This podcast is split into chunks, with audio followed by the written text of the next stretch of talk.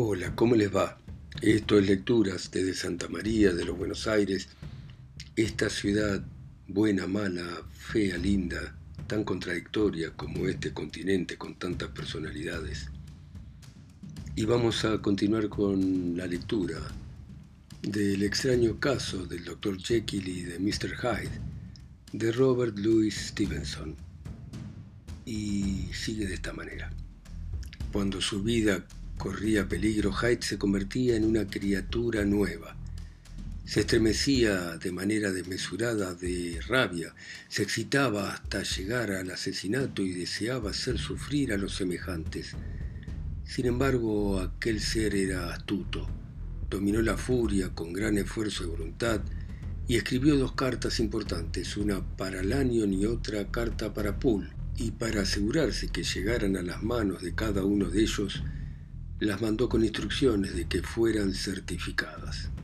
A partir de entonces, estuvo todo el día en su habitación junto al fuego, mordiéndose las uñas. Allí cenó, a sola con sus miedos, con el camarero visiblemente acobardado en su presencia, y desde allí, cuando se hizo de noche, salió en un coche de alquiler cerrado, oculto en un rincón, y fue llevado de un lado al otro por las calles de la ciudad de Londres. Digo él, porque no puedo decir yo, aquel ser infernal no tenía nada de humano, en él solo habitaba el miedo y el odio. Y cuando por fin, creyendo que el cochero había empezado a sospechar, lo despidió y ataviado con sus ropas grandes que hacían llamar la atención, anduvo en medio de los transeúntes de la noche, aquellas dos degradantes pasiones bramaban en su interior como una tempestad.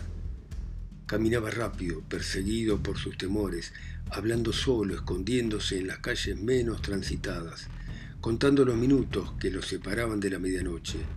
En una ocasión le habló una mujer ofreciéndole una caja de fósforos. Él la golpeó en la cara y ella escapó. Cuando volví a mi ser en casa de Lanyon, tal vez me afectó un poco el horror que manifestó mi viejo amigo, no lo sé. Al menos fue solo una gota en el océano de odio con que recordaba aquellas horas. Un cambio se había producido en mi interior. Ya no era el miedo a la muerte, era el miedo de ser Hyde lo que me atormentaba. Tomé la condena de Lyon en parte como un sueño y en parte como un sueño volví a mi propia casa y me metí en la cama. Tras la depresión de aquel día dormí con un sueño profundo, intenso, que ni siquiera lo interrumpió la pesadilla que me dejó extenuado. Me desperté por la mañana debilitado, desconcertado, pero repuesto. Seguía temiendo y odiando la idea de que en mi interior dormía una bestia y no había olvidado, por supuesto, los peligros del día anterior, pero estaba otra vez en casa, en mi propia casa, cerca de mis drogas, y la gratitud por haber logrado escapar surgía tan intensamente en mi alma que casi rivalizaba con el resplandor de la esperanza. Sin apuro paseaba por el patio después del desayuno, aspirando con deleite el aire fresco, cuando se volvieron a apoderar de mí las sensaciones indescriptibles que anunciaban el cambio, y apenas tuve tiempo de ponerme a cubierto en mi gabinete, cuando una vez más las pasiones de Hyde me pusieron furioso y me dejaron paralizado. En esa oportunidad necesité una triple dosis para volver a ser yo mismo, y ay, seis horas más tarde mientras estaba sentado, mirando con tristeza el fuego, regresaron las angustias y tuve que administrarme de nuevo la droga. En pocas palabras, a partir de ese día pareció que solo mediante un gran esfuerzo, como en la gimnasia, y solo bajo el inmediato estímulo de la droga, era capaz de conservar el aspecto de Jekyll. A cualquier hora del día y de la noche me asaltaban los premonitorios estremecimientos, sobre todo si me dormía o incluso si dormitaba un momento en el sillón, siempre me despertaba como Mr. Hyde. Bajo la tensión de aquel destino funesto que continuamente se cernía sobre mí y a causa del insomnio al que me había condenado, sí, incluso más allá de lo que había creído posible de manera humana, me convertí sin perder mi propia personalidad en un ser consumido, devorado por la fiebre, enfermizo y débil de cuerpo y de mente, y solo dominado por la idea del horror a mi otro yo. Pero cuando me dormía o cuando desaparecía el efecto del medicamento, sin transición apenas, porque los dolores de la transformación cada día eran menores, se apoderaba de mí una fantasía plagada de aterradoras imágenes, mi alma hervía de odio sin motivo y mi cuerpo no parecía lo bastante fuerte para contener la energía irrefrenable de la vida. Los poderes de Hyde parecían haber aumentado con la mala salud de Jekyll, y sin duda el odio que ahora los dividía era igual por ambas partes. Para Jekyll era una cuestión de instinto vital. Había conocido ya toda la deformidad de ese ser que compartía con él alguno de los fenómenos de la conciencia y era su heredero hasta en la muerte, más allá de aquellos lazos comunes que en sí mismo constituían la parte más intensa del sufrimiento, pensaba que Haidera, pese a toda su energía vital, no sólo algo infernal, sino algo inorgánico. Eso era lo peor, que el barro del abismo parecía gritar, que el polvo amorfo pecaba y gesticulaba, que lo que estaba muerto y carecía de forma robaba las funciones de la vida. Y también esto, que aquel horror estaba unido a él más estrechamente que una esposa o que un ojo o que un cerebro, que estaba enjaulado en su cuerpo, donde lo escuchaba murmurar y sentía cómo se esforzaba por salir y que en cualquier momento de debilidad y durante el sueño relajado se impondría sobre él y le quitaría la vida. El odio de Hyde por Jekyll era de otro orden. Su miedo al cadalso lo empujaba continuamente a cometer un suicidio temporal y a volver a su condición de parte subordinada y no de persona, pero odiaba la necesidad, odiaba el desaliento en que Jekyll había caído y le ofendía la aversión que provocaba su presencia. De ahí las jugarretas simiescas que le gastaba, escribiendo blasfemias en las páginas de los libros con su propia letra, quemando las cartas y destruyendo el retrato de mi padre y en efecto, de no haber sido por su miedo a morir, hace tiempo que se habría destruido a sí mismo con tal de arrastrarme a mí a la destrucción. Pero su amor a la vida es increíble y aún diría más, yo que me pongo enfermo y siento escalofríos solo de pensar en él, cuando recuerdo lo apasionado y abyecto que es ese apego suyo a la vida y me doy cuenta de hasta qué punto le aterra el poder que tengo sobre él de eliminarlo con el suicidio, compruebo que en el fondo lo compadezco. Es inútil prolongar esta descripción y de veras me falta tiempo. Basta decir que nadie ha sufrido nunca semejantes tormentos, y sin embargo la costumbre de sobrellevarlos me ha dado no alivio, desde luego, sino una cierta insensibilidad en el espíritu, una cierta conformidad en la desesperación, y mi castigo podría haberse prolongado años, de no ser por la última calamidad que acaba de suceder y que finalmente me despojó de mi propio rostro y naturaleza. Mi provisión de aquella sal que no había sido renovada desde el primer experimento empezó a faltar. Envié por un nuevo suministro y mezclé la poción se produjo la ebullición y el primer cambio de color, aunque no el segundo. La tomé pero no surtió efecto.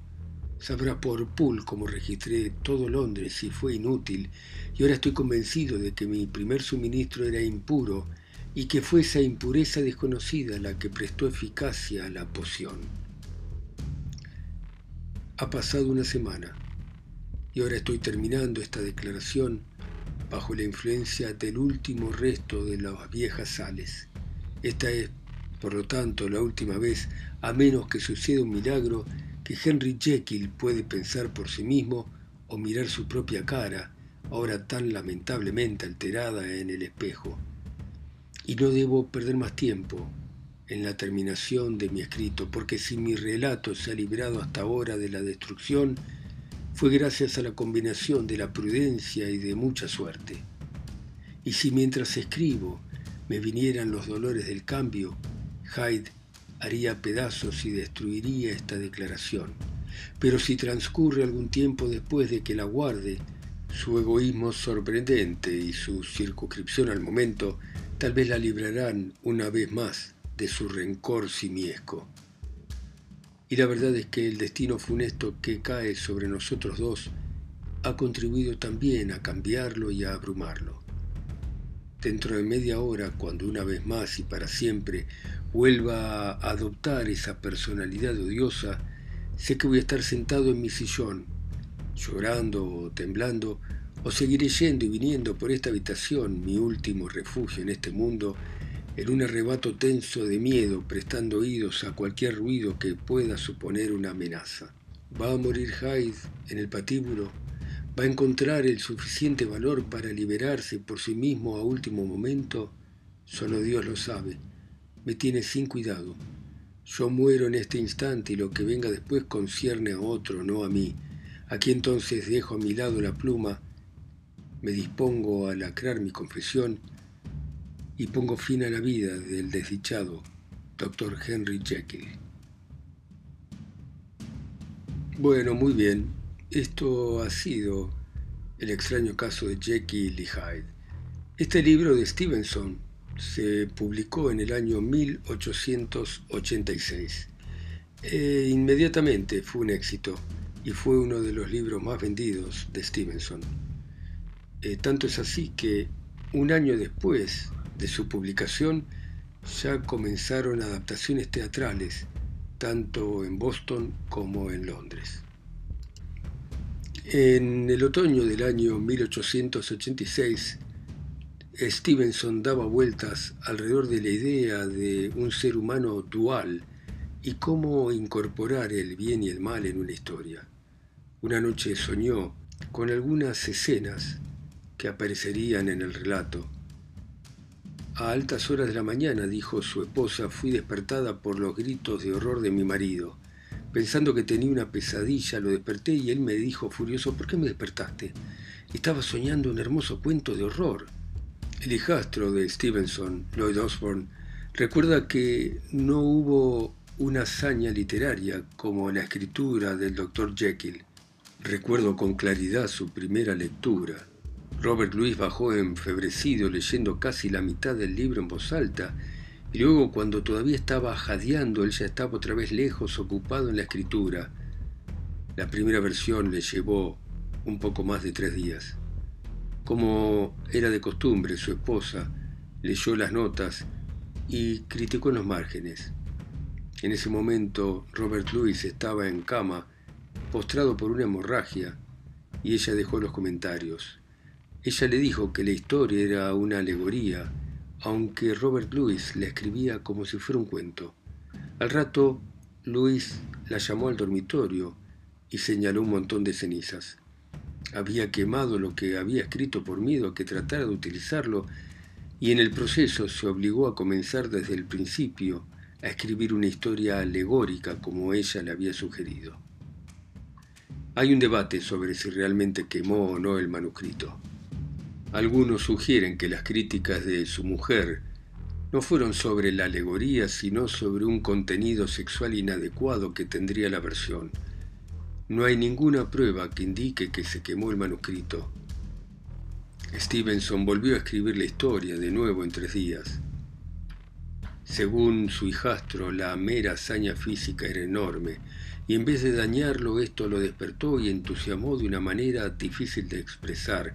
Luego la siguió refinando y trabajando durante cuatro a seis semanas. El libro se vendió al principio como una edición rústica por un chelín en el Reino Unido y un dólar en Estados Unidos. Al principio las tiendas no hicieron una provisión favorable de la novela hasta que apareció una crítica favorable en The Times el 25 de enero de 1886, y durante los meses siguientes se vendieron más de 40.000 copias, y hacia el año 1901 se habían vendido más de 250.000. Y también, como todo el mundo sabe, a partir de su publicación y entrado el siglo XX, hubo numerosas adaptaciones, tanto en teatro como en cine. Bueno, muy bien, muchas gracias por escuchar a Robert Louis Stevenson y esta obra clásica, El extraño caso del Dr. Jekyll y Mr. Hyde. Muchas gracias por escucharme ustedes en sus países, ciudades, continentes o islas. A mí que estoy acá solo y lejos, en Santa María de los Buenos Aires. Chao, seguimos mañana.